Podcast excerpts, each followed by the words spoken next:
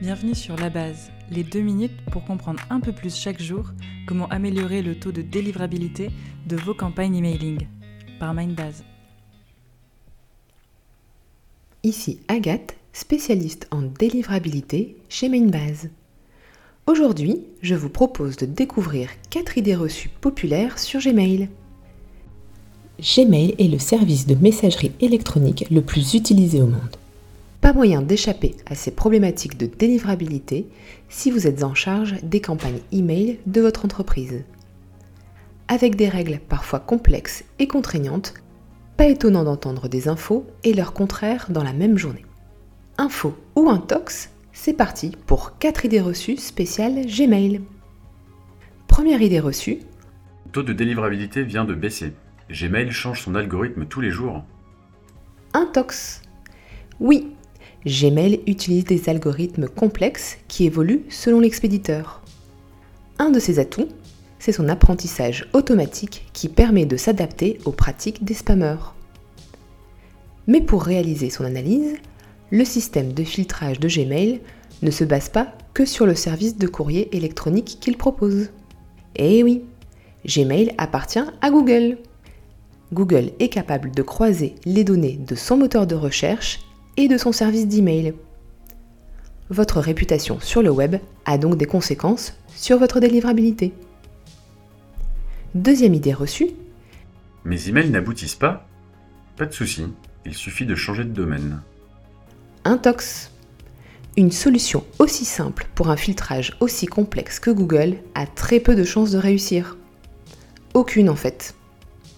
Gmail ne se contente pas de vérifier votre présence sur des blacklists d'IP et de domaines.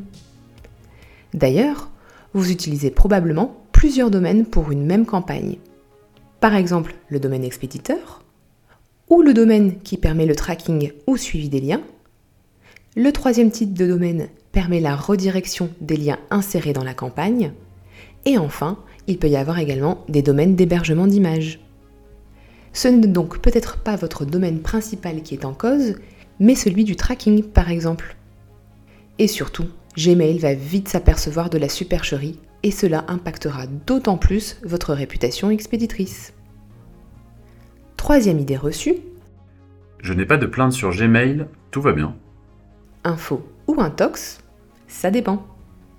Via son outil Google Postmaster Tool, GPT, Gmail remonte entre autres le nombre de plaintes par IP. C'est une information peu précise. Les données remontées ne sont pas réellement représentatives de votre réputation expéditrice. L'absence de plainte ne veut pas forcément dire que vos messages n'arrivent pas tous en courrier indésirable. Pensez à analyser les taux d'ouverture, de clics et de réactivité en parallèle pour comprendre vos résultats. Quatrième idée reçue, il ne faut pas que mes campagnes arrivent dans l'onglet promotion, sinon personne ne les verra. Intox Cet onglet est dédié à une typologie de courrier en particulier.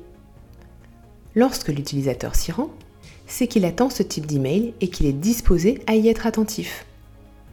D'ailleurs, la majorité des email service providers proposent maintenant cet onglet promotion.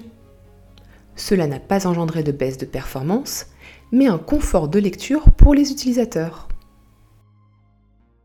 Avec ces conseils, vous devriez améliorer vos campagnes email rapidement. Si vous voulez plus d'infos, on analyse le sujet sur notre article de blog. C'était La Base, le podcast de Mindbase sur la délivrabilité des emails. Merci de nous avoir écoutés. Si cet épisode vous a plu, laissez un avis sur votre plateforme de podcast préférée.